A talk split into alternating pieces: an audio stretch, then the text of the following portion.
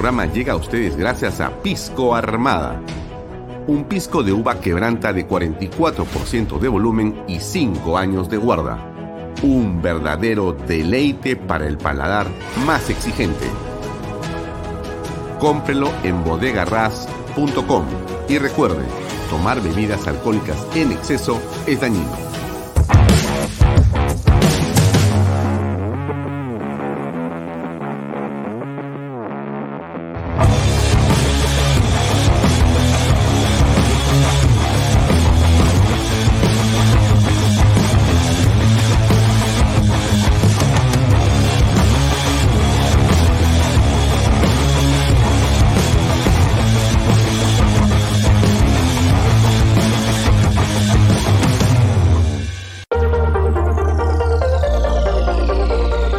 Amigos, aquí en las Lomas de Yura van a poder encontrar las mejores opciones de vivienda, casas, departamentos, para que cumplas el sueño de ser propietario.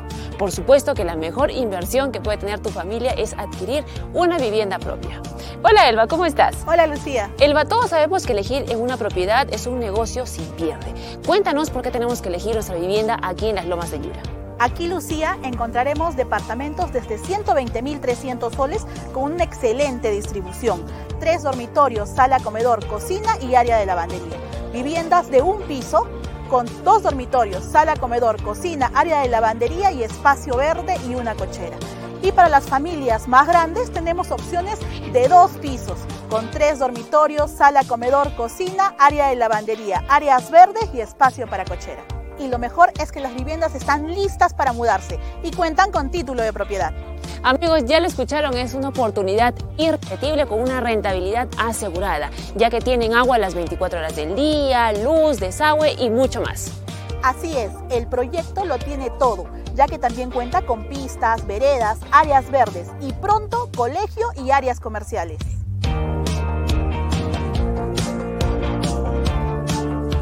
Amigos, es tiempo de ser propietarios y de tener algo que durará para siempre y que subirá de precio rentabilizando tu inversión. Sí, Lucía, es tiempo de poner tu dinero donde se multiplique a cada minuto.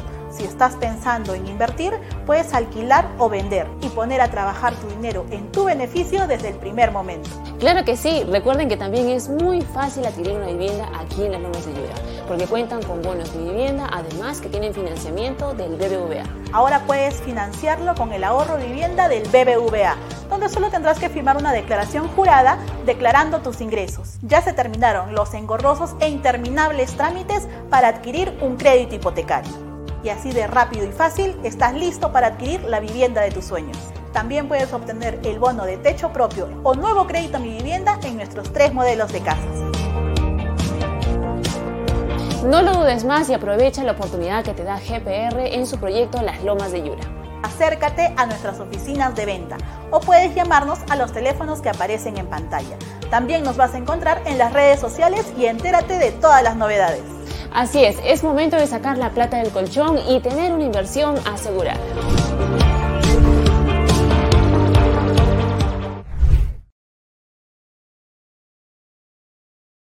¿Qué tal amigos? ¿Cómo están? Muy buenas tardes.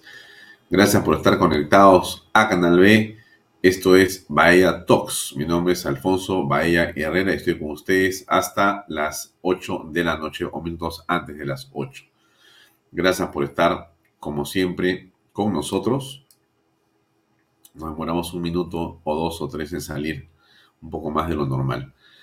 Eh, gracias a toda la gente que se conecta a esta hora con nosotros y gracias a Ricardo González, Delia Esther Velasco, Marti Corena, buenas noches, buenas noches a los amigos que están eh, con nosotros siempre. Acompáñanos, Rosario Cazorla, ¿cómo estás? Un gusto saludarte.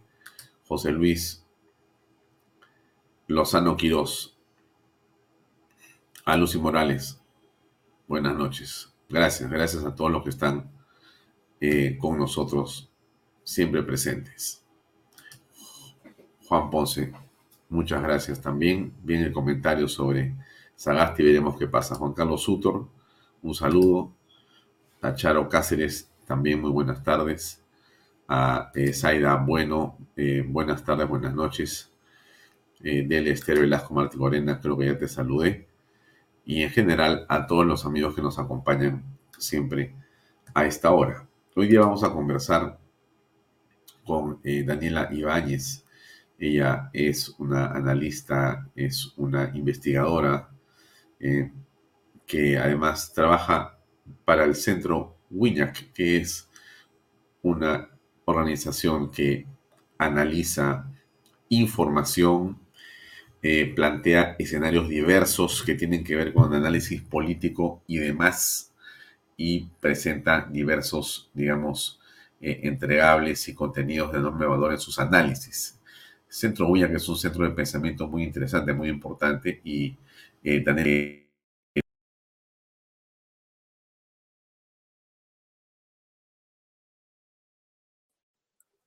Micrófono. Gracias. Voy a quedar todo el programa hablando así, me da mal finalizado. Bueno, buenas noches. Creo que estoy conectado ahora sí. ¿Me están escuchando? ¿Sí, no? Sí, se cortó solamente unos segundos. Ah, ok, gracias. Bueno, entonces yo les decía eh, que también impulsa eh, un grupo en las redes sociales que se llama Somos Libres, donde hay también otro grupo de talentosos jóvenes que también trabajan haciendo contenido y haciendo análisis. Y por eso le invitamos a conversar ahora. Vamos a estar con ella a eso de las siete y media, un rato más para hablar sobre la coyuntura, qué piensa sobre lo que pasa en el extranjero con México, con eh, Colombia, Bolivia, Nicaragua, Venezuela, Brasil. Esto es lo que parece. ¿Es realmente un concierto de voluntades contra el país o es de repente la sospecha de este conductor que anda obsesionado con el foro de Sao Paulo? Y en el fondo no existe nada, porque también podría ser que sea pues una alucinación de Alfonso Baella o de la gente pues que alucina, ¿no es cierto? Y en el fondo no existe ese peligro, en realidad todos son chicos buenos y simplemente pues eh, hacen un poco de política internacional, pero en el fondo eh, no quieren molestar al Perú, ¿no? Y, bueno, son, eh, digamos, todos fellas, buenos muchachos. Eh, vamos a hablar con ella sobre el efecto de lo que está ocurriendo eh, con el dengue en la ciudad, en el norte del Perú, lo que pasa con la toma de Lima que está planteada para la quincena de julio. Todos estos elementos, amigos, tienen hoy día una enorme importancia, tienen una enorme criticidad. Estamos en la mitad de eh, una vorágine política que no pareciera hacer mella en la señora Boluarte, quien se ha dedicado en las últimas semanas a inaugurar o a presentar discursos y más bien eh, no eh, se eh, planta, no plantea, no define una política, digamos, con mayor rigurosidad y precisión. está, por, supuesto, Otárola haciendo lo mejor que puede, o, en fin, pero, pero es claro que la señora Boluarte más bien aparece como silente frente a lo que ocurre o lo que ocurrió en Brasil, frente a lo que ocurre en esta toma de Lima, frente a lo que ocurre eh, en general eh, con el dengue. La señora Boluarte no tenía mejor idea que respaldar a la señora Rosa Gutiérrez, aunque parece increíble. Lo que pasa con Rosa Gutiérrez, ministra de Salud, es simplemente una vergüenza. Pero eso no parece hacerle mella al gobierno. El gobierno dice, no, no pasa nada, ya va a ir ya con un avión y un montón de gente allá a tomarse más fotos a, a el fin de semana. Yo no sé si así se van a arreglar las cosas. Lo que eh, no entiende, me parece que Notarola y la señora Bolorte, o de repente nosotros no entendemos lo que están haciendo ellos, que es básicamente insistir porque no les interesa resolver el problema, sino básicamente eh, alguna otra cosa que sospechamos, pero no vamos a decir todavía. Entonces, lo que, de lo que se trata aquí, amigos, es eh, de o cansar a los peruanos o simplemente adormecerlos con este, digamos, este rum rum, esta forma de tratar un tema, digamos, de la gravedad que tiene eh, el dengue en el país. No hay respuesta ejecutiva, solamente existe a la señora ministra de salud, que ella pues eh, se califica como mujer preparada, preparadísima, una mujer para este momento. Claro, esto es. Tengo las competencias necesarias, conozco el país. Es una estrella, es una estrella. Realmente este, el DENE debería asustarse de ver a Rosa Gutiérrez. de lado a lado. Las normas técnicas las he venido trabajando desde el año 2000. imagínense, estamos en el año 23, o sea, eh, hace 23 años esta señora maneja las normas técnicas. En realidad, pues, el dengue debería estar disparado corriendo, porque ya viene Rosa Gutiérrez. Tengo el, la suficiente destreza y conocimiento para el destrave de hospitales. Uy, claro, sobre todo el que hemos inaugurado ayer, ¿no es cierto? Ese, pues donde ella va, inaugura, después regresan los periodistas, ella desaparece, llega la congresista y no hay nada, ¿no es cierto? Pura, pura finta para la foto. Eh, eso es lo que destraba a ella, me imagino. Estoy acá como un trabajador más, como una persona de a pie que quiere mejorar los establecimientos, que quiere poner en marcha, que quiere hacer lo mejor para su país. Claro, pues, pero lo que pasa es que la señora ministra no entiende que en el, nivel de un ministro la voluntad ya no interesa. Lo único que interesa son los hechos, la concreción, la ejecución. Ya, este discurso de Plazuela, sinceramente, pues, está absolutamente de más. Y soy responsable de la toma de decisiones que hago. Claro, por eso es que estamos como estamos, pues. Y yo no sé si Nacional Boluarte ve televisión. Eh, voy a mandarle voy a entrar creo que a sus redes sociales, ¿no? Para copiarla, para taguearla, para que vean este, Vaya Talks. Yo creo que ven Vaya Talks. Es más, creo que deben estar molestos conmigo, pues este Vaya es un criticón, este, todo lo que le dice la ministra de Estado, seguramente tiene algo con ella, está molesto, seguramente no es por Vizcarra, ¿no? Obviamente, señora este, eh, Boluarte y señor este, primer ministro, por supuesto que como la mayoría de peruanos, yo tengo a Vizcarra pues entre ceja y ceja y no lo voy a dejar de decir. O sea, creo que es uno de los, digamos, especímenes de la política más nefastos que hay. Y no voy a cansar de repetirlo. Evidentemente, para mí, todo lo que está cerca de Vizcarra es muy peligroso. Y esta señora es hija putativa de Vizcarra, porque es de su partido. O sea, son caimanes del mismo pozo, como dirían los venezolanos y usted quiere que nos sintamos conformes, y usted respalda a esta persona, sinceramente, señora Boluarte, bueno, en fin, usted misma cava su tumba política. Por eso la primera acción es destrave, impulso con el tema económico. ¿De qué mejor forma les puedo ayudar? Yo creo, yo creo, eh, me ha hecho acordar eh, de qué mejor forma puedo este, eh, colaborar, ¿no es cierto? miren, yo, yo recuerdo un titular de un periódico que mi padre tenía que se llamaba El Tiempo. Y me acuerdo que había un momento en la historia, el gobierno militar pues, de, de Velasco Morales Bermúdez, ¿no? gobierno de la dictadura, pues, ¿no es cierto? Entonces mi padre, que tenía su era director del tiempo, y mi padre no tenía ningún problema en decir las cosas pues como las pensaba, ¿no es cierto? Y sufría las consecuencias de un gobierno militar donde no había libertad de expresión.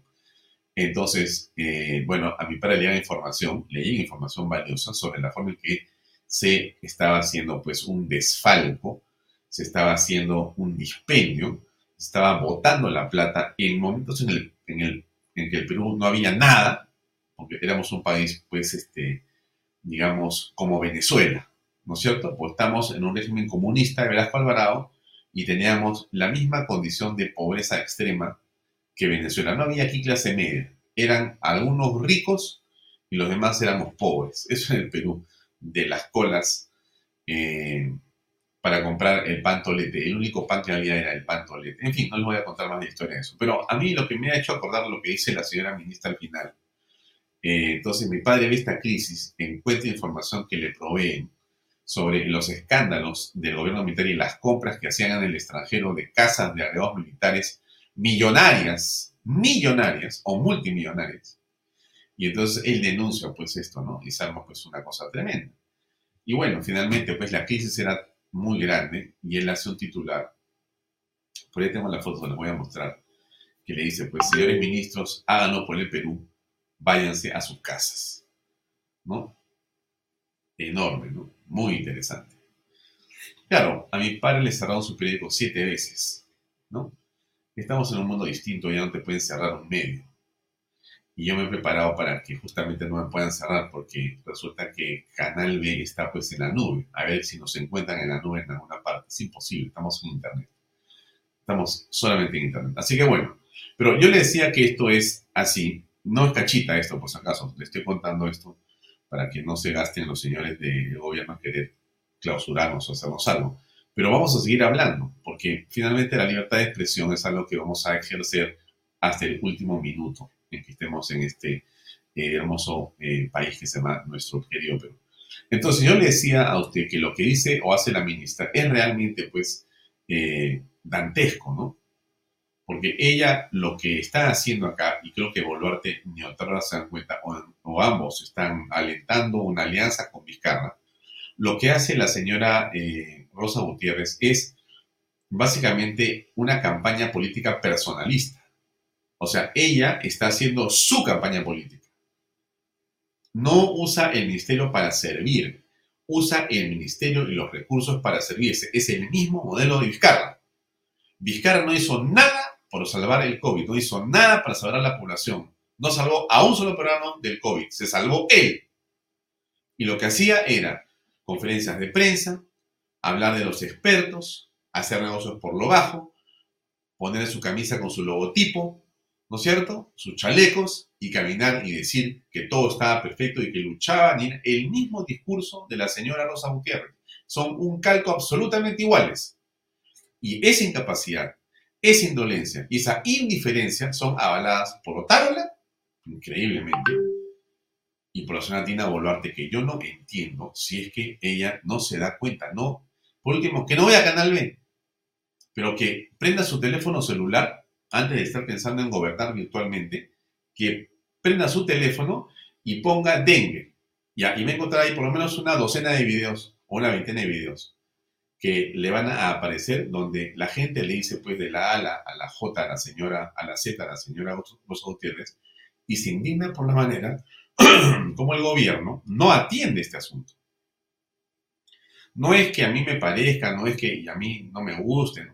No, es la realidad. La señora Gutiérrez es realmente una de las, este, digamos, eh, íconos de la incapacidad estatal. Ícono de la incapacidad estatal. Pero miren, antes de continuar con este tema, yo quería tocarles otro, porque si no se me va a pasar. No quiero que se me pase. Miren, encontré un video que es parte de esto Mire, quiero hablar de Otárola, vamos a ver lo de Otárola, vamos a ver y recordar lo que dijo ayer el ministro o el señor este, Omar Neira, el doctor Omar Neira, para eh, continuar en esta, digamos, este análisis de lo que pasa con el, tema del dengue. Pero había encontrado un video del progresismo, aunque me dicen que mejor continúe con esto de, de la señora este, Rosa Gutiérrez y el MINSA, y después regreso a lo que quería mostrarles. Entonces, bueno, vamos a continuar con lo del MINSA. La señora Gutiérrez, como ustedes, ustedes recordarán, dijo que esto se de frente al dengue y en 15 días te prometo que vamos a tener que resolver esto porque estamos ya una maravilla tenemos 60 mil personas 15 días mintió mintió no te, prometo que solo en 15 pura demagogia pero lo que importa es el efecto pues. todas estas personas que tienen esta hechura hablan y dicen mentiras. No importa que mientan, desde el punto de vista de ellos, la mentira es irrelevante. O sea, para una persona normal, mentir podría ser un hecho moralmente cuestionable o reprobable. Si no, ¿cómo voy a mentir? Eso es un tema que es, inaceptable. Para ellos, la misma escuela de Vizcarra, la mentira es básicamente un recurso. Mentimos porque de esa mentira algo o mucho queda. Y la gente dice, Oye, qué bestia, qué buena ministra te has conseguido, este Dina, 15 días. Realmente este es un descubrimiento, sinceramente. Esta señora Gutiérrez realmente es una estrella, más bien, a la primera ministra, porque, escucha, si te arregla el problema del dengue en 15 días, pero que te arregla el problema de la economía también, y el de la violencia, es una maravilla. Pura mentira, pura pose. No sirve para nada. Esto es lo que dicen, lo que dicen y lo que estaban protestando los señores en Piura, Gracias, Nicolás. Información en vivo desde Piura. Precisamente un grupo de piuranos realizan un plantón en la plazuela Ignacio Merino. Esto porque luego de haberse reunido han declarado persona no grata a la ministra de Salud. para eh, ayudar, dicen ellos, a que nos atienda. Bueno, vamos a conversar con uno de los representantes que se encuentran en estos momentos aquí porque también no descartan que se vayan a una huelga regional por la falta de atención del sector salud y los casos de dengue crecen. Llevamos ya 40 fallecidos y más de 31 mil contagiados. Vamos a conversar con algunos de los dirigentes. William, papá, está diciéndole Piura la ministra? Bueno, sí. El día de hoy, de manera espontánea, con menos de una semana, hemos, nos hemos reunido algunos dirigentes de, de Piura, de la región, para poder salir y expresar públicamente el repudio a las políticas de salud, el repudio a la burla que ha hecho la ministra ah, viniendo a Piura a decir pues que el dengue eh, es culpa de nosotros. La vez pasada vino y dijo que habían 20 muertos todavía y dijo que ya estaba controlado el dengue y que son campañas políticas los que dicen que el dengue se está disparando. Hoy ha venido hace poco, eh, de noche, y ya tenemos más de 40 muertos y ha venido con unos especialistas de la OPS, entendemos que si trae especialistas es porque se está desbordando y ya creo en el análisis que se ha hecho, efectivamente Piura se ha convertido en el epicentro. Hoy ratificamos lo que la sociedad civil ha decidido declarar persona no grata a esta señora ministra de Salud, que solamente viene a tomarse fotos, a inaugurar obras que ni siquiera los, los ha hecho. En la Virenita pusieron 20 camas y nadie hay ahí. No hay recursos humanos. Están pidiendo también la interpelación de la ministra que. Nos extraña que, la, que los congresistas no estén presentes aquí. Esta es la expresión del dolor del pueblo. Aquí hay personas que hemos enterrado a nuestros familiares. Claro. Eh, la cantidad de muertos debe estar por orden de 170. Yo creo que está ya como en 200 realmente. Y eso es, esto es lo lamentable, que la indiferencia de estas autoridades hace que los muertos se sigan acumulando y la señora Boluarte está pensando qué discurso va a decir mañana. O sea, no... Mira, a ver, esto hizo Tarola el día de hoy. Esto es, esto es dantesco. Y yo, yo les recuerdo a ustedes, estos señores que están protestando, Obviamente son ciudadanos indignados, obviamente han visto y sentido la indignación que todos podemos apreciar y ver. Después de ver esos hospitales, después de ver a la señora ministra diciendo no solamente lo de los 15 días, sino irnos a tomar fotografías a Piura. papi.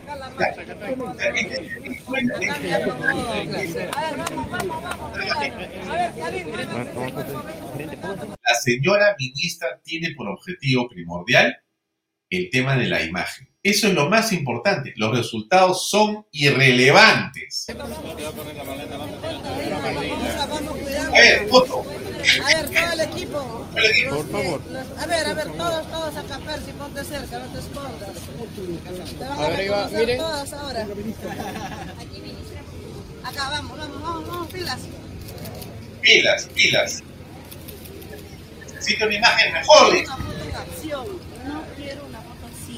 Vamos, pongan en acción a la gente. Vamos, vamos. Uno. Pilas, pilas, vamos. Pilas, pilas, pilas. Yo le diría a la señora ministra que se pongan las pilas, pero ya no sé si para ser ministra de Estado, porque yo tengo la impresión, yo, que equivocado debo estar, que le quedan horas a esta señora de vida política. Ahora, como ella pues habla todo el día con Martín Vizcarra, solamente Martín le va a decir, este, mira Rosita, no te hagas problemas, porque aquí en el Perú no hay ningún, ningún rollo con esto. Yo tengo amigos mermeleros, yo tengo amigos que pueden ayudarte a resolver este problema o el otro. No pasa nada. Y en el Congreso no te van a hacer nada, no te van a decir nada. Bueno, eso es la foto. Han escuchado ustedes a los piuranos, han, la han escuchado a ella diciendo que ella está recontra preparada. O sea, esta mujer es una especie de estrella. Bueno, son ella misma y su espejo, ¿no es cierto? Esta es una especie de estrella, una mujer providencial. Sin ella no habrían 200, habrían 2.000 pues, muertos seguramente. Y no serían pues 150.000 o mil contagiados, sino un millón. Gracias a Rosa Gutiérrez tenemos solamente esa cantidad de fallecidos. Es lo que debe estar pensando. Y diciéndole eso a Dina Boluarte. Y Boluarte este no tiene razón, hijita. Qué bien estás trabajando, Rosita. Y al costado solamente Otarola, qué bien que te he puesto de ministra de Estado O sea, somos una tira de todos acá somos súper buenos, súper capos. Bueno, acá está Otárola defendiendo lo indefendible. Gutiérrez goza de la confianza del gobierno, la presidenta de la República y también aprovecho la oportunidad para eh, comentar que hemos tenido una larga reunión con ella el día de hoy y la señora presidenta de la República ha dispuesto que vaya con todo su equipo a Piura y que en, la, misma región eh, trabaje para disminuir los casos de dengue. Lo estamos haciendo muy bien en otras regiones, por ejemplo, en la selva eh, y en general en Perú la curva ha disminuido pero creemos que se puede hacer un esfuerzo adicional en Piura. Es un llamado de atención a los gobiernos regionales, precisamente, porque ya se habían transferido los presupuestos. Eh, ¿Qué hay de esa responsabilidad? la idea es que trabajen conjuntamente con el gobierno regional y los gobiernos locales. Estamos seguros que las medidas que se han tomado van a fortalecer la disminución de casos, porque, lo repito, la disposición de la señora presidenta es que vaya la ministra con todo ese equipo a Piura y pueda eh, trabajar conjuntamente como lo ha venido haciendo en el resto del país para disminuir estas incidencias. Muchísimas gracias. Buenos días. A ver, señor Otárola, pero a ver, yo creo que tampoco ve televisión. Como está eh, en Brasil, no se ha enterado de lo que está pasando en Lima, o en el Perú, perdón. O sea, en Piura no la pueden ver la señora Gutiérrez, obviamente. En Piura no la pueden ver, persona no grata. Frente a la prensa ha dicho, ustedes están manipulados, ustedes están insultándome, ustedes me están faltando al respeto y se fue corriendo. Y ahí se fue al aeropuerto. La ministra de Estado. O sea, es una persona incapaz de poder enfrentar las cosas. Lo que, claro, ella es muy buena cogiendo el micrófono para hablar sola.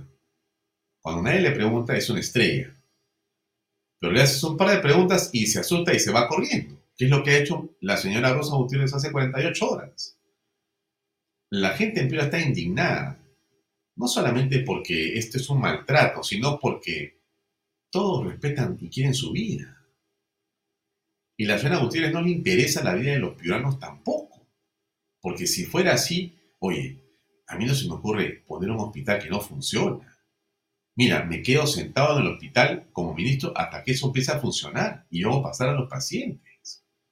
O sea, eso es una acción política. Lo que está haciendo la señora Gutiérrez es una barbaridad absoluta.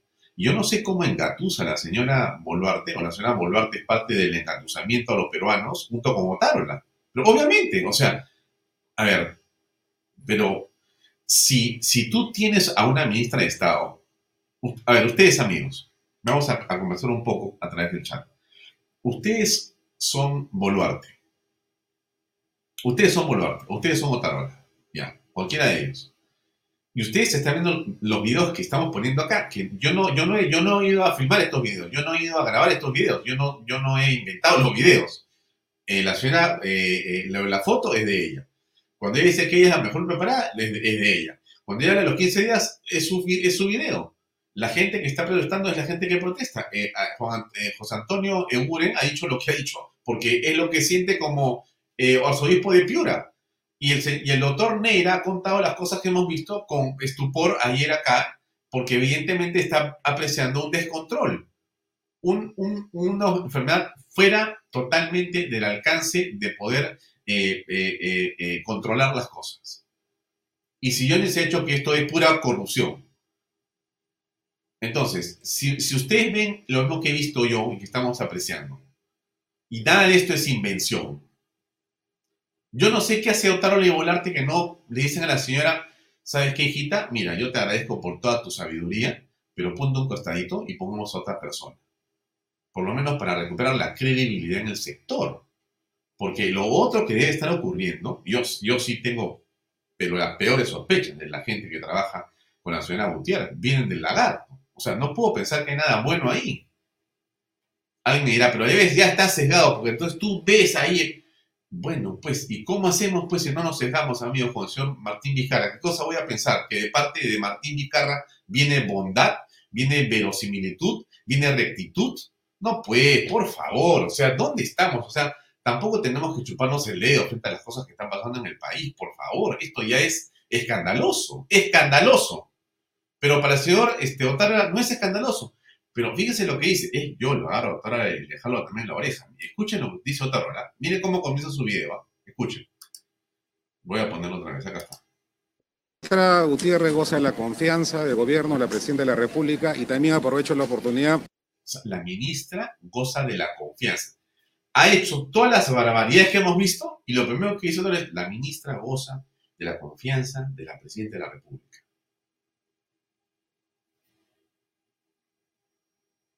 ¿Qué debería haber hecho Tarola, de mi punto de vista? Bueno, la señora presidenta ha decidido dar un cambio de timón en la estrategia contra el COVID. Para comenzar, le ha pedido que dé un paso a costado la ministra Rosa Gutiérrez. Bueno, eso significa, eso significa reflejos políticos. Ya. Y ahora no vas a poner a otro peor, ¿no? Porque también, o sea, si, si tienen toda lechura de Castillo, cada vez que Castillo cambiaba uno, era peor que el que venía. Algunos ministros buenos ha tenido la señora Boluarte. Hay que también reconocerlo. También los han sacado. Hay otros que quedan también que son más o menos. No, claro, todo esto es bastante mejor que lo que había antes. Estamos de acuerdo en eso. Pero, o sea, basta de conformismo también, amigos. Basta de conformismo. Y cuando hemos conversado ayer aquí con Neira, cuando hemos conversado ayer con Neira acá, yo le pregunto a usted, ¿usted no ha percibido que la solución más o menos está ahí y que no es nada complicado? Entonces, si no es nada complicado y que tiene que ver mucho con la gestión, ¿por qué seguimos atorados en este, digamos, callejón sin salida del, dengue? ¿O hay algún negocio detrás? Ahora me va a decir, ya no seas mal pensado, ya tú siempre pensando, Alfonso, que tasa de corrupción. Ah, ya, perfecto. Disculpen, pues. De repente sí, pues tienes razón. Yo que ando pensando en el Foro de Sao Paulo, en el Grupo de Río, y que ando pensando, en realidad, en la corrupción, ¿no es cierto? Cuando no debería estar pensando así, todos son unos angelitos, ¿no es cierto? O sea que Rosa Gutiérrez está con, con alas y vestida de blanco, ¿no es cierto? Como un angelito. Debe ser así, ¿no es cierto? Y de repente nosotros estamos equivocados, amigos. Nadie puede decir ni sospechar, ¿no es cierto? Porque si tú vas a manejar las cosas como lo estás haciendo, ¿a dónde empujas tú todo esto? ¿Por qué llevas al límite como lo hacía Vizcarra? ¿No era acaso para justificar presupuestos eh, eh, declaratorios de emergencia y presupuestos extraordinarios? No sé, yo les pregunto a ustedes. Juan Carlos dice, no olvidemos que este es un gobierno de izquierda y la izquierda se sostiene en la pobreza, la enfermedad y la falta de educación de la gente. Muy bien, Juan Carlos. Gracias por, ese, por esa frase. Coincido contigo nuevamente. Delia Esther Velasco Martínez. Alfonso, son comunistas. Quieren el caos, solo están para robar y cumplir su agenda. 100% de acuerdo. 100% de acuerdo. AZ otra vez caviarón, zurdos hasta la médula. Sí. Fernando Brasquiglave, un abrazo Fernando, no te veo hace tiempo, ya nos encontraremos. Son capaces de llamar a la autora muerte nuevamente a mi totalmente. No, no, ya veo a Pilar Naciti por acá caminando. Son capaces, ¿ah? Carlos Valve, buenas noches. Cuando un jefe no toma la medida correctiva, la solución es cambiar al jefe. Muy bien. Nos habla la experiencia en la gestión que es Carlos Gálvez. Un hombre que ha manejado presupuestos, Gantt para llegar a los, digamos, este, objetivos, estrategia, eh, productividad, eficiencia en el gasto. Y nos dice la frase muy sencilla, cuando un jefe no toma la medida correctiva, la solución es cambiar al jefe. Algo, digamos, eh, que no teníamos previsto, no, esto es lógico. Lo que pasa, amigos, es que lo lógico no está en el campo de la política de, la señora Boluarte. No está. Los ministros de Estado están, de, los ministros, perdón, los congresistas están de viaje. Y Otárola le ha dicho, vamos a decir que todo está bien. La, ministra Gutiérrez goza de la confianza del gobierno, la presidenta de la República, y también aprovecho la oportunidad para eh, comentar que hemos tenido una larga reunión con ella el día de hoy y la señora presidenta de la República ha dispuesto que vaya con todo su equipo a Piura y que en, la, misma región eh, trabaje para disminuir los casos de dengue. Lo estamos haciendo muy bien en otras regiones, por ejemplo, no, pues, no, pues, este, señor Otárola, usted está equivocado. Olvídese de las regiones que están bien. Eso es un tema relativo. Con lo mentirosos que somos en el MIS, usted está creyendo eso por favor. O sea, nos está haciendo un cuentazo. ¿Cuándo usted me va a decir que el MINSA ha hecho la verdad? Si hasta el día de hoy, señor Otárola, no podemos saber cuántos muertos hubo en el COVID. O alguien puede decirme que son 210 mil, 220 mil o 350 mil muertos. No sabemos. No solamente hubo subregistros. Cuando el señor Vizcarra decía, no, son 80 mil, 85 mil, ya estamos en 150 mil. Y tenía la caraza Vizcarra de pararse junto con su ministro de Estado, su primer ministro, decir que todo estaba perfecto, controlado. Exactamente, vemos ahora otra persona en el mismo cargo, primer ministro con otra presidenta, ahora rojos todos, ¿no es cierto?, diciéndote que todo está bien y en otras partes está bajando. ¿Quién dice que está bajando? El MINSA, el que te inventa las cifras. No, pues, o sea, no te pases, no te pases. Sinceramente, oye, Otarla también es otro candidato para irse a su casa, lo digo con toda franqueza. No lo conozco a este señor, debe ser un tipo bien intencionado, seguramente. Pero, eh, o sea, de buenas intenciones está pues el camino al, infierno, ¿no es cierto? No, no, no, no, no. Yo, yo no me, discúlpeme, yo no me como el cuento de que la cosa mejore en otra parte. ¿eh? No, yo, yo aquí lo escucho a Torala y sinceramente... La ministra Gutiérrez goza de la confianza del gobierno, la presidenta de la República y también aprovecho la oportunidad para eh, comentar que hemos tenido una larga reunión con ella el día de hoy y la señora presidenta de la República ha dispuesto que vaya con todo su equipo a Piura y que en, la, misma región eh, trabaje para disminuir los casos de dengue. Lo estamos haciendo muy bien en otras regiones, por ejemplo, en la selva eh, y en general en Perú la curva ha disminuido pero creemos que se puede hacer un esfuerzo adicional en Piura. Es un llamado a atención a los gobiernos regionales, precisamente, porque ya se habían transferido los presupuestos. Eh, o sea, también esa pregunta más sobona, que a veces yo veo pues a cierta prensa que me da vergüenza escucharlos, ¿ah? O sea, no, ya se han, ¿cómo se llama? Ya se han enviado los presupuestos, se han transferido, en realidad llame la atención a la región. A ver, a ver, todos sabemos que en los temas de educación y de salud, las regiones tienen mucho que ver. El gobierno regional tiene mucho que hacer. Pero nadie puede dejar de tener claro que la voz cantante la tiene el ministro y la ministra de Salud y el presidente del Consejo de Ministros y la presidenta de la República. Pero eso es lo que todo el mundo, pues, es el ABC. ¿Qué hace preguntándole? Pero diga usted, oye, ¿cómo sí que han transferido, no? A ver, llámale la atención a los, a los, a los, gobiernos, a los gobernadores regionales, a los municipios, ¿no? Pues, oye, está como la señora ministra que también usted hace para decir, yo le he transferido, ¿no? Se ha transferido a todos, estoy esperando que me den este, soluciones, eficacia, dice. Una vez, otra vez, se lava las manos. Es exactamente lo que hacía el lagarto. ¿Ustedes se acuerdan? ¿De quién era la culpa del contagio? ¿Usted se acuerda de quién era la culpa del contagio del COVID? ¿Se acuerda quién era el culpable? Todos los ciudadanos éramos culpables. Y al final, los hombres, ¿no? El patriarcado era culpable del contagio. Los que querían ver a los abuelos eran los, los irresponsables. Irresponsables sales de tu casa. Cuando el gobierno te mandaba hacer cola para que te murieras en las colas y te contagiaras. ¿quiénes son los responsables? Es exactamente igual. Ese es el problema con la autoridad pues, este, incompetente y la autoridad este, que carece de credibilidad, amigos. La política se destruye cuando tienes personas que no te dicen la verdad o que te dicen tonterías. Disculpe que lo diga así hoy viernes, pero es que a mí simplemente me, causa estupor escuchar a estas personas burlándose de nosotros, porque lo que está haciendo el señor Otarola, con todo respeto, señor Otarola, es la impresión que tengo yo. Seguramente equivocado, pero la impresión que me dan cuando lo escucho, usted se está burlando de nosotros. La señora Boluarte se muere de miedo sin ir a dar la cara. Y la ministra les está convenciendo a ustedes con sus mentiras de que hay todavía un espacio para un oxígeno para que no la voten. Cuando ustedes lo que deben haber hecho hoy día en la mañana, después de haber escuchado todo lo que ha dicho Neira, Eguren y todos los demás, es mandarla a su casa. Por lo menos hubieran recuperado un mínimo de ápice de respeto de los piuranos y de los peruanos. Pero no. Mandan a la persona más odiada por los piuranos a Piura.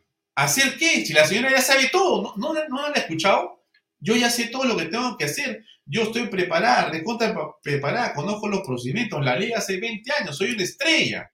para este momento. Todo, súper. Tengo las competencias necesarias. Conozco el ¿cómo país entero de lado a lado. Claro, las sí. normas técnicas. Solamente le falta decir que me hagan primera ministra. Y hasta que me hagan presidenta. Ya, Martín Vizcarra, vota por mí, le falta decir a la señora. He venido trabajando desde el año 2000. El colmo. ¿ah? Tengo el la suficiente destreza y conocimiento para el destrave de hospitales. Estoy acá como un trabajador más, como una persona de a pie que quiere mejorar los establecimientos, que quiere poner en marcha, que quiere hacer lo mejor para su país. Y soy responsable de la toma de decisiones que hago. Por eso la primera acción es destrave, impulso con el tema económico. ¿De qué mejor forma les puedo ayudar? Renunciando, renunciando, renunciando. Esa es la mejor manera que tiene de salvarnos a los peruanos. No más muertes. Eh, eh, Rosa Gutiérrez, por favor, hágalo por el Perú, váyase a su casa, renuncie. No siga destruyendo eh, la vida de los peruanos y no siga llevando al caos que ya bastante complicado está el Ministerio de Salud. Eh, la Sobería es muy mala consejera, especialmente para una incapaz, dice Carlos Gales Pinillos. Impresionante, ¿no? ¿Qué cosa dijo ayer? A ver, ayer dijo varias cosas este, Omar Neira. Escuchemos una de las que dijo Omar Neira sobre este tema, ¿no? Piense que estamos en un problema sanitario importante, no se tape los ojos porque está mirando de costado, no habla del problema de salud, asuma su rol, su responsabilidad y tome decisiones. Si, si ve que su ministro de salud no está siendo efectivo en la gestión, pues lo cambien, depende de ella. Eso debe hacer porque hasta ahora la presidenta está mirando o tapándose los ojos o de costado. El Congreso tiene que tener un rol fiscalizador, que tampoco lo está cumpliendo, un rol fiscalizador serio. Veo a Eduard Málaga, que ha pedido la renuncia de la ministra, creo que ese es parte de ese rol. El Congreso finalmente no solo es legislativo, sino fiscaliza y pueda fiscalizar tanto a nivel central como gobiernos regionales. En estos paseos que se suelen darse los congresistas, no sé, creo que andan por Marrakech o por ahí, pero algunos que vayan a los gobiernos regionales, vayan a salud y verifiquen qué se está haciendo, porque recursos hay, lo que falta es gestión. Y decirle a la población que no entremos en pánico, estamos en un problema serio y lo que hay que hacer es lo siguiente. Si uno está en zonas donde hay prevalencia o incidencia de dengue, tenga cuidado. Evite acumular agua en recipientes, floreros, dejar recipientes si hay todavía lluvias que evite que se acumulen agua, use repelente si está en zonas como en Piura permanentemente, si tiene personas vulnerables, eh, que son, por ejemplo, lo- las embarazadas en caso de dengue, que pues si hay mucho zancudo, hay muchas temperaturas y no hay aire acondicionado, usen estas, estas cortinas que, para dormir, pero hay que evitar que te piquen con repelente, esto ayuda. Permita que ingresen los fumigadores permanentemente, no una vez al año, sino permanentemente. No es tóxico si se hace adecuadamente. Y a partir de ahí la población puede ayudar y colaborar a controlar el vector. Bueno, eh, no parece muy difícil, ¿no? Uno escucha a personas eh, sensatas, escucha a personas eh, que quieren realmente ayudar y que lo que están diciendo lo hacen y lo dicen con profesionalismo. Y uno dice, no parece muy difícil. Escuchas a Omar Neira, escuchas a Fernando Sillonis y dices, oye, este asunto del dengue realmente debería estar resuelto pues en una semana, ¿no? En unos días en realidad. Tenemos meses con este tema. Y la curva solamente tiene más muertos y más contagiados.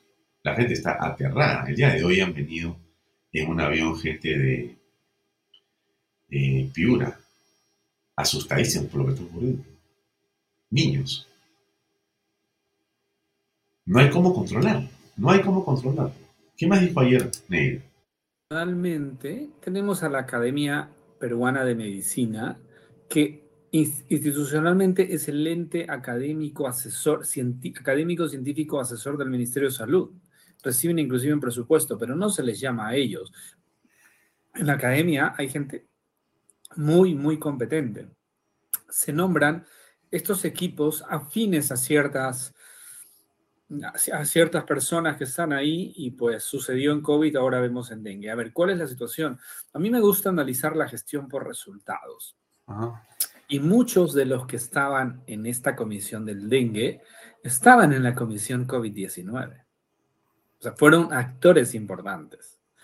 Tienes a la gente del CDC y en eso, o sea, ahí tienes defensores en esta comisión del dengue, defensores de las pruebas rápidas.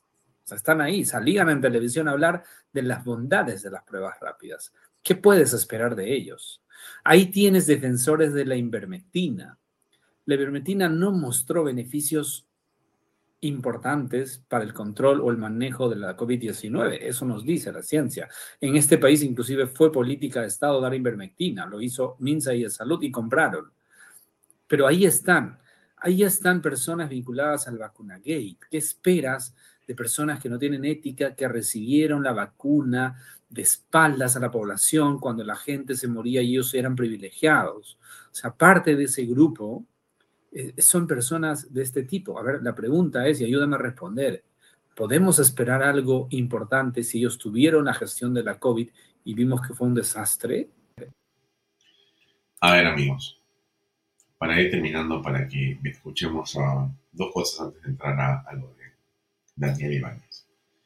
Yo me pregunto, yo me pregunto, yo les pregunto a ustedes, ¿no es cierto que en el Perú tenemos los profesionales de la medicina más prestigiosos del mundo. No es que la Cayetano Heredia, no es que tenemos un nivel realmente espectacularmente profesional y que es admirado por todo el planeta.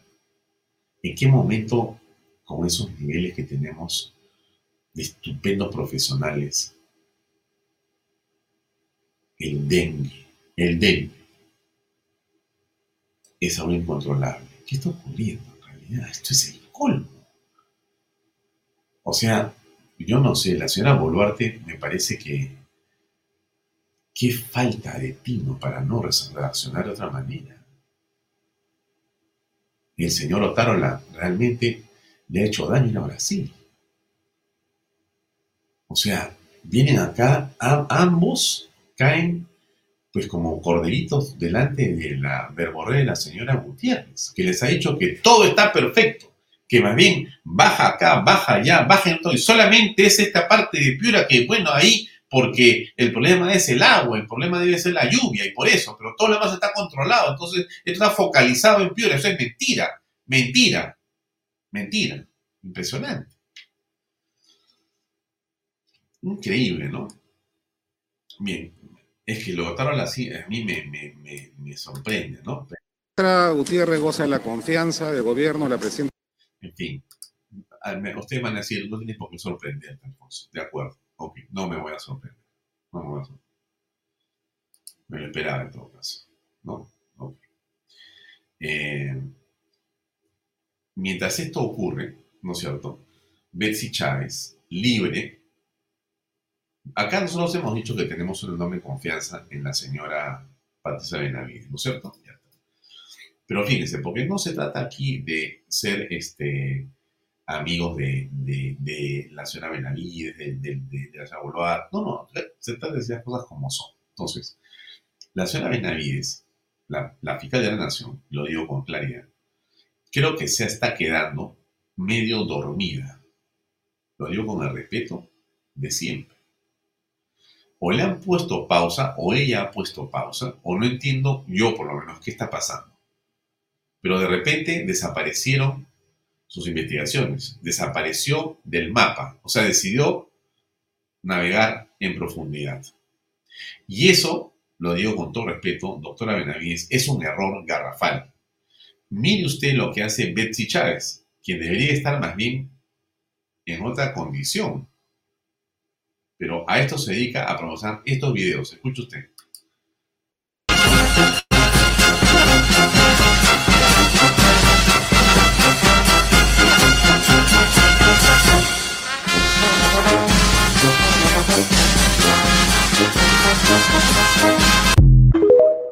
Ajá, muy bien.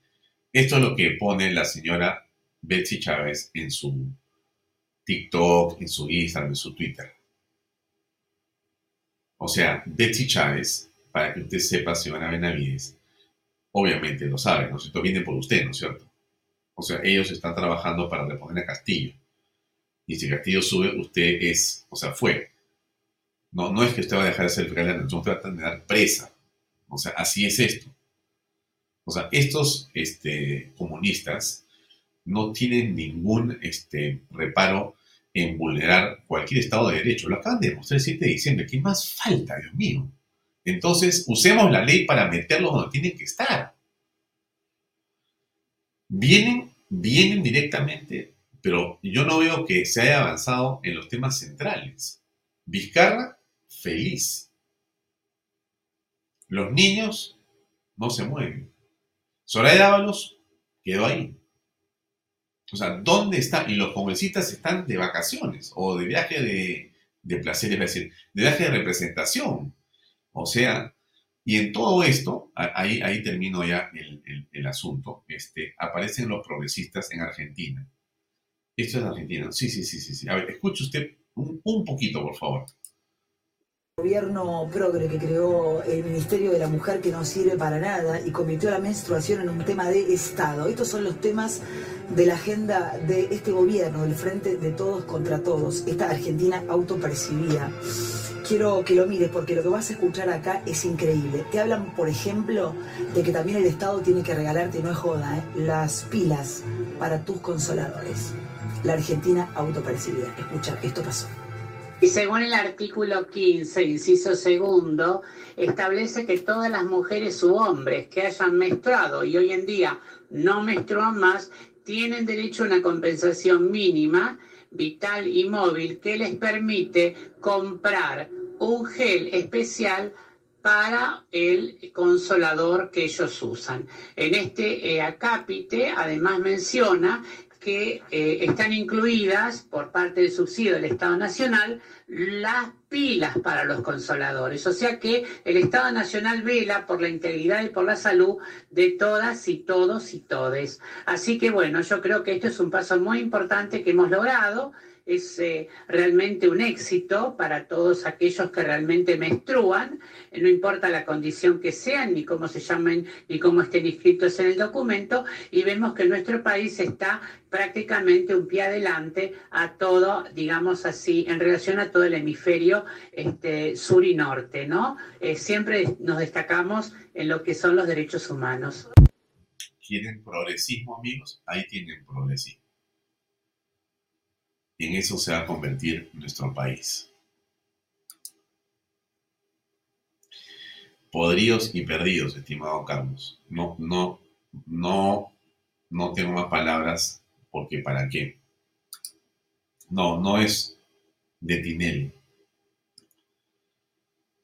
Y, y, no es un problema de los argentinos solamente, debe estar aquí en el Perú. Si tú dejas que esto avance, esto va a avanzar peor. Parece un chiste absurdo de cuando todavía se autofelicitan en Argentina. Sí, sí, sí, sí, sí, e, es así, es una realidad alterna como dice Hernán Quintana. Coincido con todos ustedes, amigos. Bien, lo dejamos ahí. Vamos a hablar con Daniela este, Ibáñez eh, unos minutos. Eh, a ver, a, veces eh, ocurren circunstancias y las cosas políticas cambian. No, eh, en realidad no tengo, con toda franqueza se los digo, no tengo mucha esperanza en el Congreso de la República, porque creo que están debilitados, adormecidos o están en otra cosa. Me refiero a la mayoría eh, que puede hacer la diferencia, ¿no? Y que hizo la diferencia cuando estuvo Maricarmen Habla al mando del Congreso. Algo ha tratado de hacer el señor Williams, pero no es suficiente. Y en los hechos lo que vemos ahora es un adormecimiento. Es inconcebible que estén en semana de representación, en verdad se los digo, cuando hay gente muriendo por la mala gestión del ministro de Estado y que no haya una manifestación de los congresistas contundente para pedirle a la ministra de Estado que esté el día domingo en el Congreso de la República. O sea, y yo creo que el día lunes nadie la va a llamar para una interpelación. ¿Por qué, por, qué es, ¿Por qué ocurre eso? Es lo que yo todavía no logro descifrar. ¿Qué es lo que realmente ocurre? Solamente pienso que es este adormecimiento que ocurría en la época de Vizcarra. Es el mismo patrón. El mismo patrón. ¿Cuál es el patrón? El patrón, el modelo es el modelo de la mermelada. No se me ocurre otra cosa. No se me ocurre otra cosa. En fin, hablemos con nuestra invitada que ya está con nosotros. A ver, un momentito, por favor.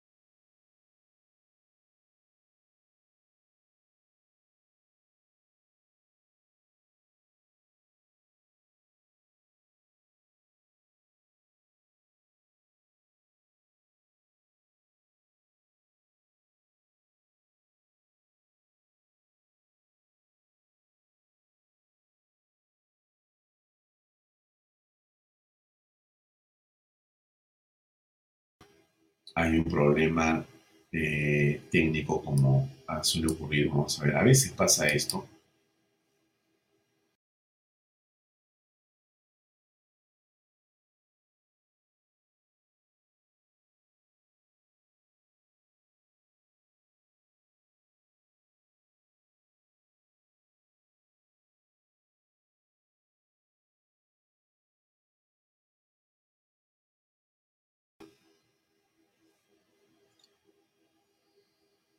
Eh, no se ve. Sí, yo sé que no se ve. Vamos a ver si el equipo de Ganare lo puede resolver. Eh, bueno, yo me quedo hablándoles a ustedes de otros temas importantes. Por si acaso, hoy día a las 8 de la noche pueden ver al padre Luis Gaspar en su programa Unidos por la Esperanza. Un programa eh, en realidad de reflexión que yo siempre les aconsejo ver los viernes en la noche, que es donde sale el padre eh, Luis Gaspar. Él es un PhD eh, de la Universidad de Navarra, un maestro de maestros, un sacerdote a carta cabal, una persona de una enorme sensibilidad y de una enorme profundidad y de un liderazgo sostenido en las cosas que hace. Eh, síganos en Twitter. Estoy haciendo comerciales a ver si el equipo técnico resuelve el problema. Eh, Puede volver a poner play porque en el stream sí corre. Entonces pongo play. A ver, salimos de acá.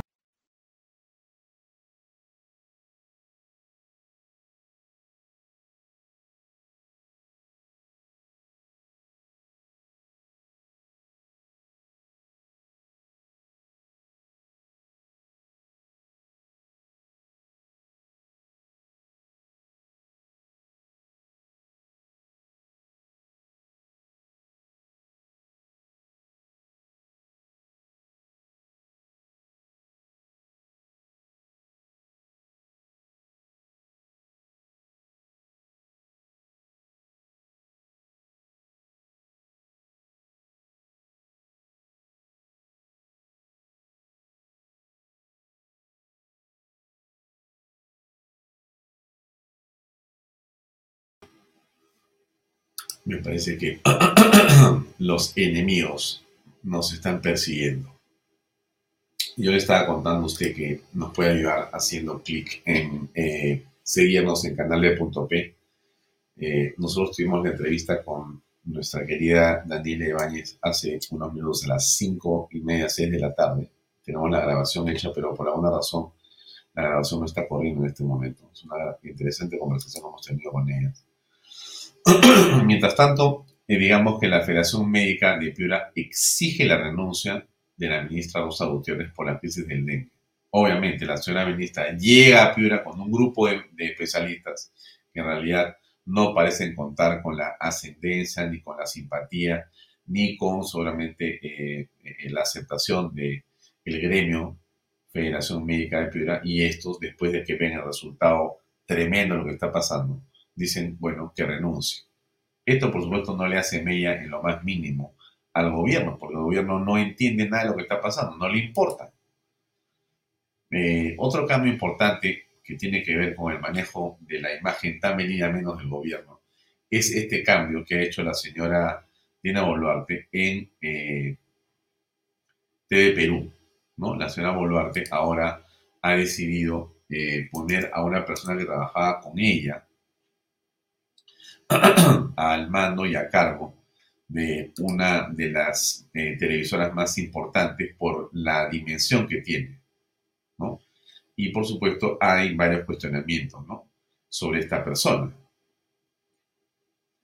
Eh, eh, la, especialista o la profesional se llama Ninoska Rosario Chandia que era, digamos, eh, jefa de prensa de Dina Boluarte y ahora está como, digamos, máxima representante del Consejo Directivo,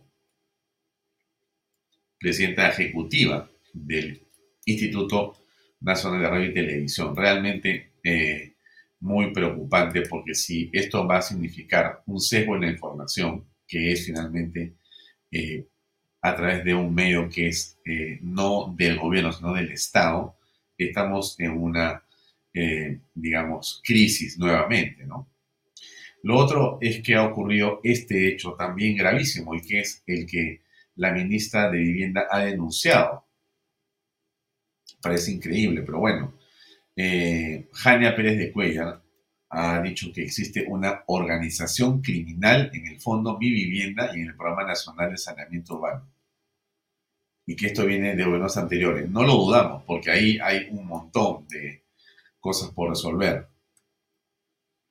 Eh, uno de los casos, perdonen ustedes, es este de Sara Boray, que admitió ella que había pagado 4 millones de soles eh, para el señor Salatiel Marrufo. Pero esto pues es terrible, ¿no? Ha estado la fiscalía ahí en el ministerio eh, indagando para saber qué cosa es lo que ocurrió de una manera sinceramente vergonzosa.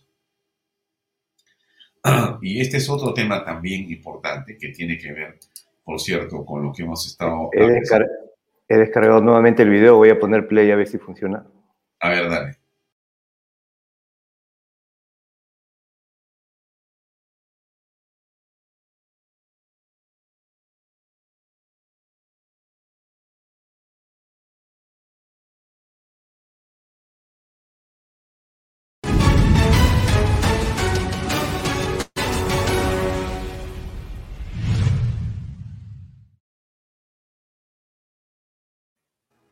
¿Cómo estás, Daniela? Gracias por acompañarnos. Buenas noches. Hola, Alfonso. Siempre un gusto estar contigo. Eh, Daniela, la idea era poder conversar contigo unos minutos solamente para que nos des eh, cuál es tu punto de vista sobre la coyuntura política actual. Hay temas que tienen que ver con lo que pasa con las relaciones eh, con México, pero también con Bolivia, con Colombia, el impacto de esta cita organizada por el presidente brasilero Lula da Silva, lo que significa esto en un contexto en el cual se ha pedido o ha recordado Estados Unidos que hay un ticket de 15 millones de dólares sobre la cabeza del el narcotraficante Nicolás Maduro, como lo han llamado ellos.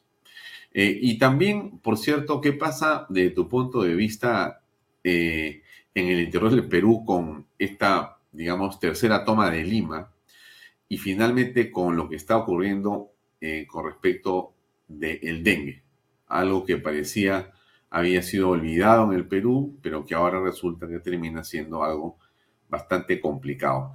Esto en medio de muchas cosas más. Tu visión, porque tú estás, digamos, desde Centro Uñac y desde los espacios donde tú trabajas y desarrollas, vas revisando y mirando lo que pasa con eh, la política y el país. ¿Cómo aprecias la coyuntura política de este momento? Sí, eh, bueno, gracias. Creo que son varios temas los que eh, me has pedido abordar. creo que voy a empezar por lo que es el plano internacional, que creo que ha tenido bastante cobertura estos días, ¿no? Que son las declaraciones, por ejemplo, del presidente mexicano Andrés Manuel López Obrador, que sabemos que desde el primer momento apoyó a Pedro Castillo, fue aliado político de Pedro Castillo y niega ¿no? lo que fue la constitucionalidad de su salida del poder. Eh, en ese contexto se opone al gobierno de Dina Boluarte, eh, al igual que otros mandatarios eh, inclinados hacia la izquierda en, en, la región, como Gustavo Petro, pero a diferencia de otros eh, mandatarios también en este aspecto político de izquierda, pero sí se le podría decir relativamente más moderados eh, que se aceptan la salida de Pedro Castillo eh, como Boric o como Lula, ¿no? Entonces hay una decisión ahí dentro de lo que es la comunidad latinoamericana de presidentes. Algunos reconocen la presidencia de Dina Boluarte, otros no lo reconocen, ¿no? Y y al mismo tiempo, por ejemplo, tienes a Gabriel Boric eh, y a Lula confrontando con lo que es el asunto de Venezuela, ¿no? Eh, Lula niega que, eh, bueno, acepta el régimen de Nicolás Maduro, mientras que Gabriel Boric critica los derechos humanos. Entonces, em, tal vez como modo analítico se podría decir que, claro, el continente digamos, los asientos presidenciales están más teñidos hacia la izquierda, eh, sin embargo, también se encuentran pequeñas diferencias entre los posicionamientos. ¿Cómo nos afecta esto al Perú? En el gobierno del Perú tenemos eh, un gobierno eh, que ideología política carece, ¿no? O Dina Boluarte inicialmente vino con la plancha presidencial de Pedro Castillo, es una mujer con ideas colectivistas de izquierda, sin embargo, eh, dado que se separó de Pedro Castillo y ingresó a la presidencia, eh, se alió con otros grupos de poder como para poder sobrevivir. Entonces, eh, definitivamente el suyo es un gobierno que carece de, de, ideología política, más bien lo que busca es la sobrevivencia. Entonces, estamos en ese contexto bastante complicado que algunos mandatarios de izquierda de la región no aceptan, ¿no? Eh, Andrés Manuel López Obrador no acepta la, como diría, la traición de, Dina Boluarte al proyecto político de Perú Libre. Ahora, ¿te llama la atención que Dina Boluarte no se pronuncie sobre eh, el Foro de Sao Paulo, eh, el Grupo de Puebla? No exista un señalamiento que ahí se está organizando básicamente una eh, digamos, estrategia contra el Perú y un deseo de restituir a Pedro Castillo en la presidencia de la República? ¿O, tú crees que eso es una exageración? Em, creo que, a ver, en primer lugar, Dina Boluarte seguramente no se toma particulares que no la quieren ver a la presidencia porque eh, eso es un gobierno bastante frágil, bastante vulnerable y como te decía, carece de ideología política. Ahora, en tanto, si estos grupos eh, extranjeros están ingiriendo nuestra política, yo eh, soy un poco más escéptica, eh, Alfonso. creo que por lo que yo puedo observar de la política peruana y también los, las encuestas de opinión que, que, he manejado en mi tiempo como analista política, hay personas realmente convencidas, digamos, de, que pueden ser vulnerables a lo que son las ideologías políticas colectivistas que caracterizan el proyecto político de Pedro Castillo y por eso estas personas han apoyado a Pedro Castillo y de alguna manera lo siguen apoyando, ¿no? Eh, por ejemplo, mencionabas la toma de Lima. Em, hay grupos que todavía exigen la reposición de Pedro Castillo, hay otros que replican eh, narrativas eh, que son muy afines em, a Em, a estas ideologías, ¿no? Por ejemplo, que, eh, no sé, los grupos económicos saquean al sur de los recursos naturales o que estamos en un gobierno cívico, militar, empresarial, entre otras cosas. y este es un trabajo que sí ha existido de parte de, de grupos políticos de izquierda nacionales también, que han hecho durante muchos años em, y que han logrado convencer a la población, em, tal vez con cierto apoyo eh, de grupos políticos extranjeros, sin embargo, eh, creo que no se trata únicamente eh, de una organización, digamos, que puede ser como un pulpo político que maneja con sus tentáculos todo lo que sucede en el Perú. De eso yo discrepo. Ya, de acuerdo, de acuerdo contigo. Podrían hacer un pulpo con tentáculos, pero lo, digamos, que parece inobjetable es que coinciden eh, una serie de elementos en esa protesta del sur. Eso del descontento, digamos que lo pongo a un lado por un momento y te pregunto sobre otros temas que coinciden. Las mafias, el narcotráfico, eh, que es una ruta nueva, la que sale por eh, Bolivia, y también el oro y la minería ilegal, que sale también de una manera, digamos, no controlada, eh, y me refiero a las mafias no solamente de eh, trata de personas, sino eh, me refiero a las mafias del contrabando y todas, digamos, las especies de ese hito e índole. Da la impresión de que los negocios en Puno no solamente son muy fructíferos, sino que no quieren que haya un control en la frontera de nadie y que el pretexto es el asunto este de Tina Boluarte, eh, esta democracia ya no es democracia y los cánticos, pero que en el fondo todos son business. ¿Tú crees eso? Mm, hasta cierto, creo que sí, definitivamente hay intereses de parte de la minería informal y del narcotráfico en, em, en estas zonas del país, especialmente zonas eh, conflictivas. Sin embargo, tendría que estudiarse si es que realmente son el determinante principal que mueve la protesta.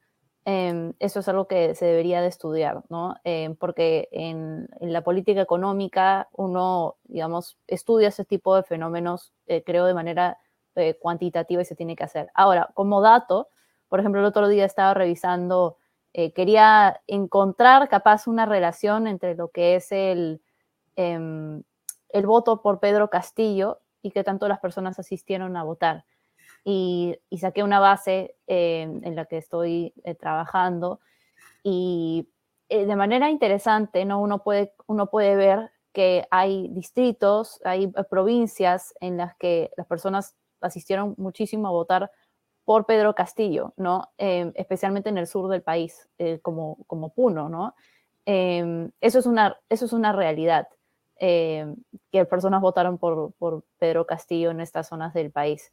Y, y, eh, si es que uno ve, por ejemplo, también las encuestas de opinión a través del gobierno Pedro Castillo, la popularidad eh, de Pedro Castillo fue muy grande en estas zonas del país y asimismo la popularidad de Dina Boluarte es las más bajas en el sur, ¿no? Entonces, no se trata solamente, eh, hay intereses políticos, por supuesto, como lo hay en todos lados, de parte de mafias, de parte de grupos narcotraficantes, de grupos informales, ¿no? Que no quieren ver, por ejemplo, verse desarrollar la, minería formal y por lo tanto tal vez podrían eh, apoyar a grupos post-extractivistas que dicen que no se debería de haber minería formal de todo, entonces ahí entra la minería informal. Por supuesto que hay intereses, em, pero creo que estos intereses también eh, a través del tiempo han convencido a las personas eventualmente, ¿no? Con las narrativas que les son em, que le son funcionales.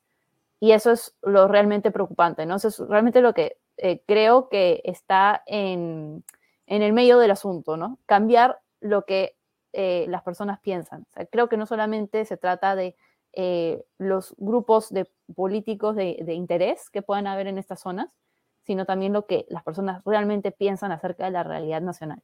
Mm. ¿Y tú crees que es posible cambiar lo que piensan los puneños?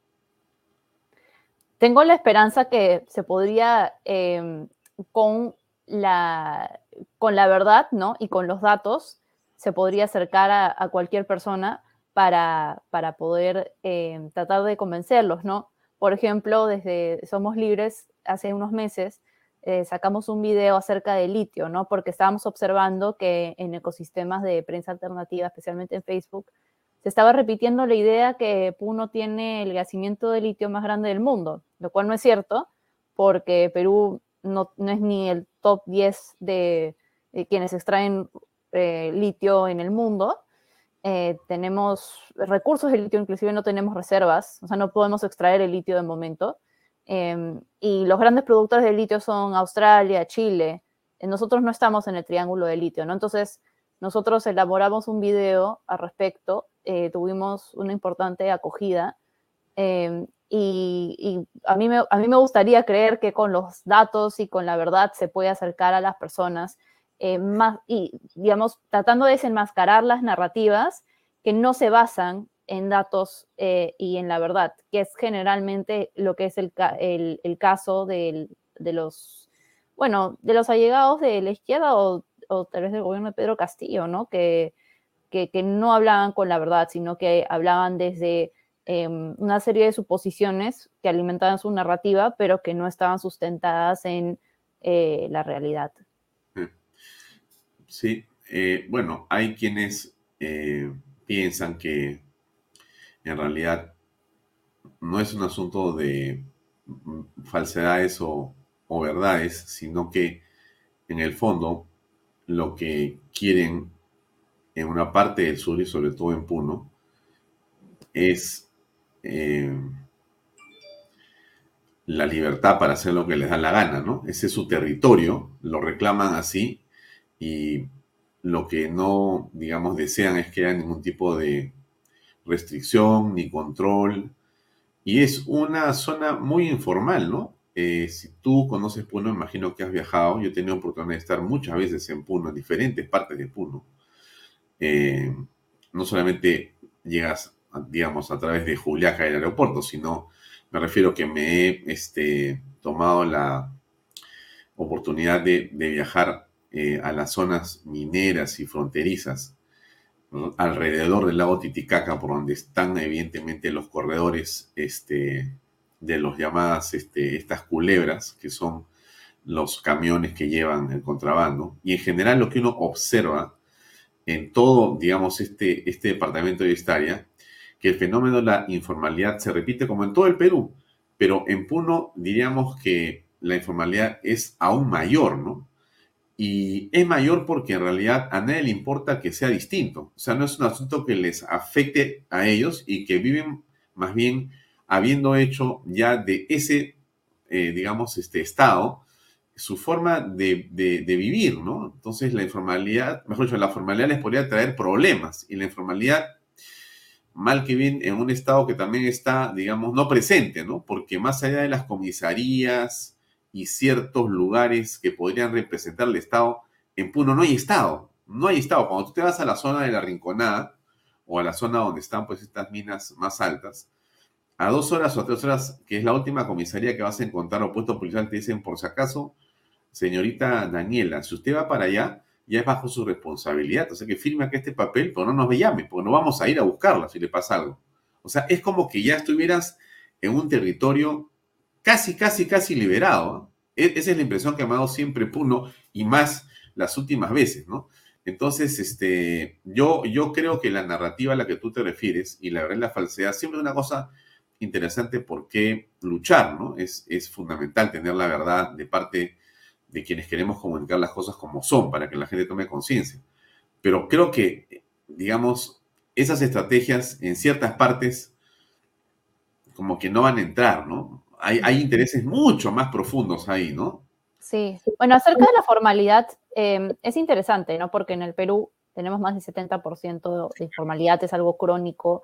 Eh, lo interesante es que a pesar de que tenemos un capítulo económico que ha ayudado hasta cierto punto eh, reducir la pobreza durante muchos años y, y ayudar a que índices de desarrollo incrementen, Em, o sea, de calidad humana, ¿no? O sea, eh, estándar de vida, eh, educación, salud.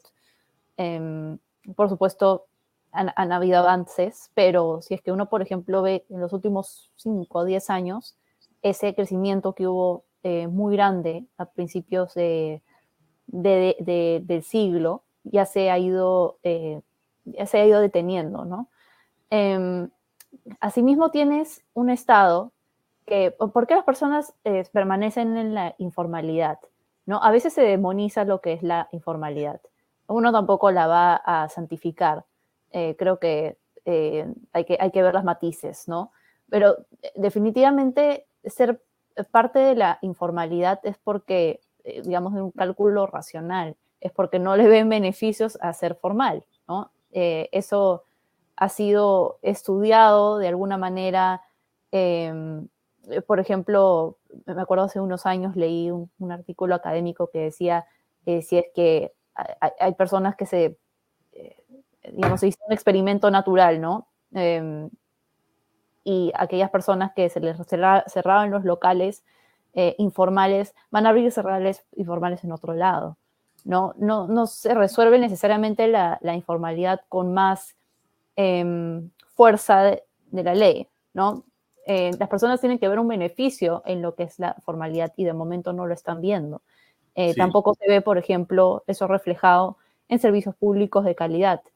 es un fenómeno bastante complejo porque uno ve, por ejemplo, uno, uno ve las críticas a lo que son la, actividad minera o, cómo se distribuyen los recursos del Estado, que hay bastantes, ¿no? Eh, por la poca calidad de las, de las autoridades nacionales y es un ciclo vicioso, ¿no? No se ve reflejado en servicios públicos, entonces las personas dicen, ¿por qué pago mis impuestos si no los voy a ver reflejados en, en servicios públicos que me, que me beneficien a mí? Entonces mejor me quedo en la informalidad y no le pago nada al Estado porque al igual el Estado eh, no está haciendo nada por mí. Eh, y es un ciclo vicioso eh, que se ha ido repitiendo durante muchos años.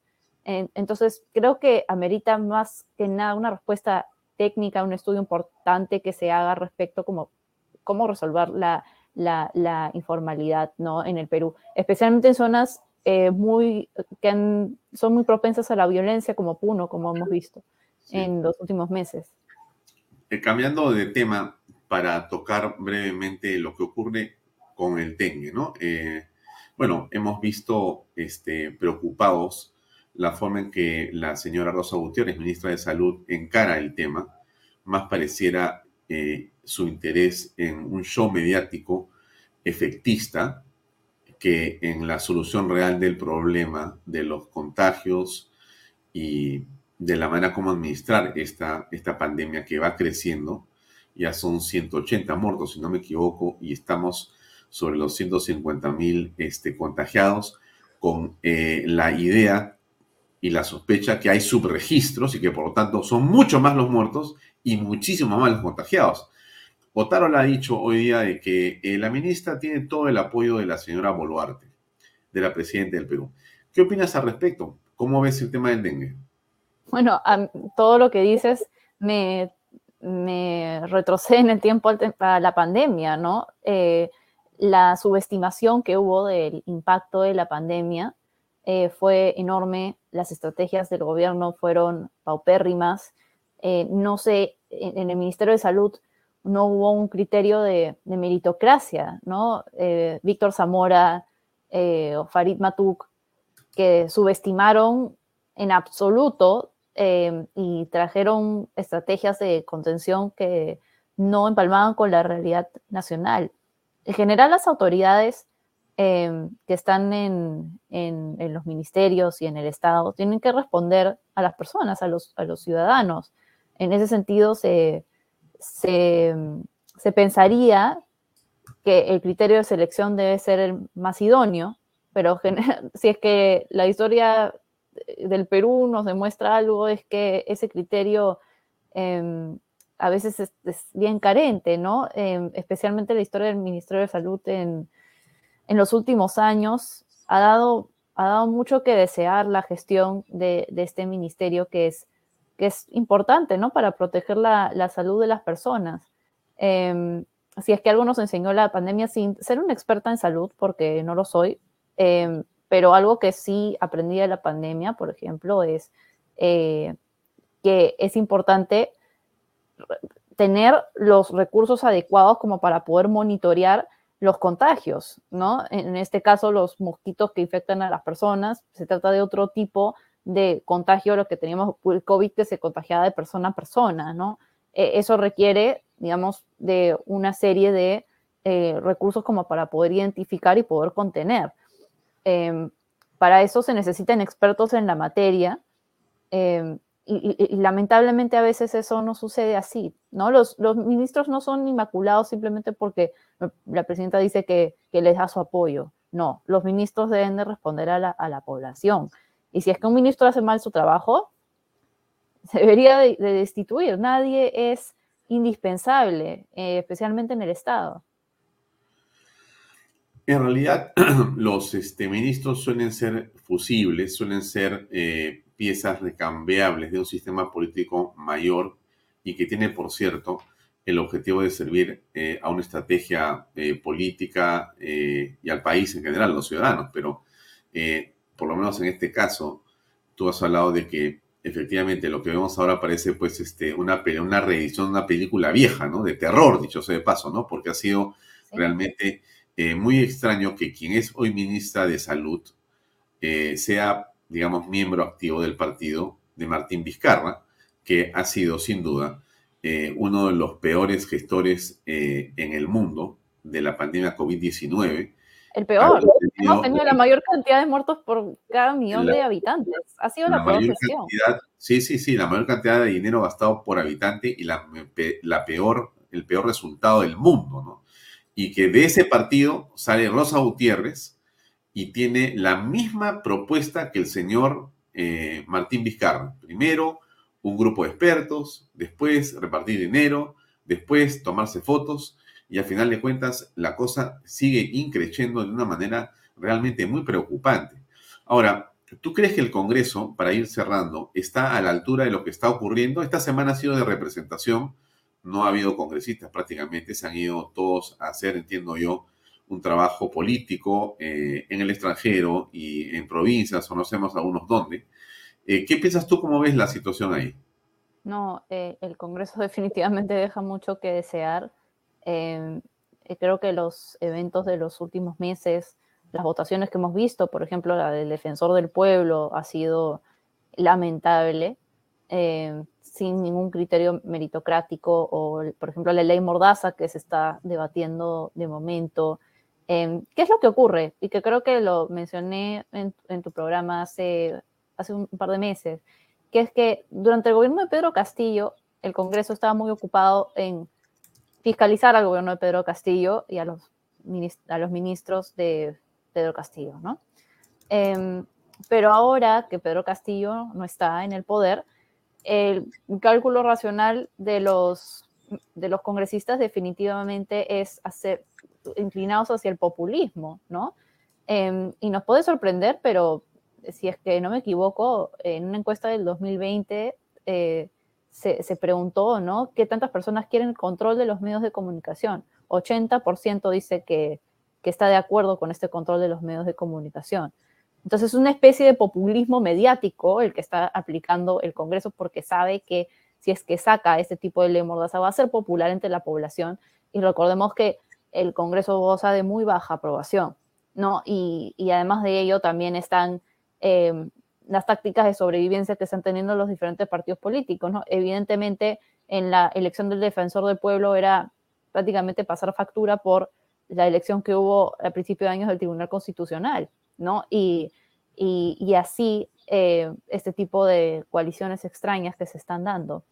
el Congreso da mucho que desear porque es un ente representativo, se supone que debería ser el ente representativo eh, crucial, ¿no? El, que debería tener mayor aprobación sobre cualquier otro ente estatal, porque es el que responde directamente a la población, pero claramente los mecanismos eh, de rendición de cuentas no, no, no, están funcionando, ¿no? Y ya hace mucho tiempo se habla de, de querer tener una reforma política integral. Yo iría un poco más allá, necesitamos buenas personas, en primer lugar, que, se, que quieran postular, ¿no? Eh, definitivamente no estamos viendo nada de eso en, el Congreso, ¿no? Con todos los escándalos, eh, los diferentes congresistas pidiendo pagar cupo eh, para recortando los sueldos a los, a los demás, como eh, dárselos a un familiar o, al mismo congresista. La calidad ética es muy baja. Muy bien. Daniela, gracias por este viernes, esta conversación eh, y hasta otra oportunidad. Muy amable por tu tiempo. Gracias, Alfonso. Un gusto. Bien amigos, era Daniela Ibáñez, nos estaba comentando la coyuntura. Gracias por su tiempo. Nosotros nos despedimos hasta eh, el próximo viernes a las seis y media en punto en otra edición de Vaya Talks por Canal B, el canal del Bicentenario. Gracias y muy buenas noches. Este programa llega a ustedes gracias a Pisco Armada. Un pisco de uva quebranta de 44% de volumen y 5 años de guarda un verdadero deleite para el paladar más exigente. Cómprelo en bodegarras.com y recuerde, tomar bebidas alcohólicas en exceso es dañino.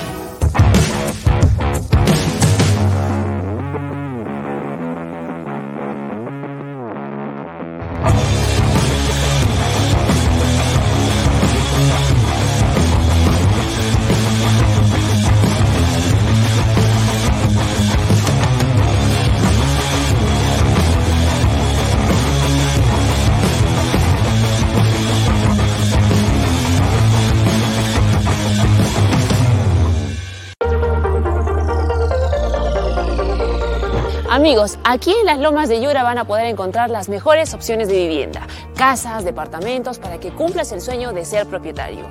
Por supuesto que la mejor inversión que puede tener tu familia es adquirir una vivienda propia. Hola Elba, ¿cómo estás? Hola Lucía. Elba, todos sabemos que elegir en una propiedad es un negocio sin pierde. Cuéntanos por qué tenemos que elegir nuestra vivienda aquí en las Lomas de Yura. Aquí, Lucía, encontraremos departamentos desde 120.300 soles con una excelente distribución tres dormitorios, sala, comedor, cocina y área de lavandería. Viviendas de un piso con dos dormitorios, sala, comedor, cocina, área de lavandería y espacio verde y una cochera. Y para las familias más grandes tenemos opciones de dos pisos, con tres dormitorios, sala, comedor, cocina, área de lavandería, áreas verdes y espacio para cochera. Y lo mejor es que las viviendas están listas para mudarse y cuentan con título de propiedad. Amigos, ya lo escucharon, es una oportunidad irrepetible con una rentabilidad asegurada, ya que tienen agua las 24 horas del día, luz, desagüe y mucho más. Así es, el proyecto lo tiene todo, ya que también cuenta con pistas, veredas, áreas verdes y pronto colegio y áreas comerciales.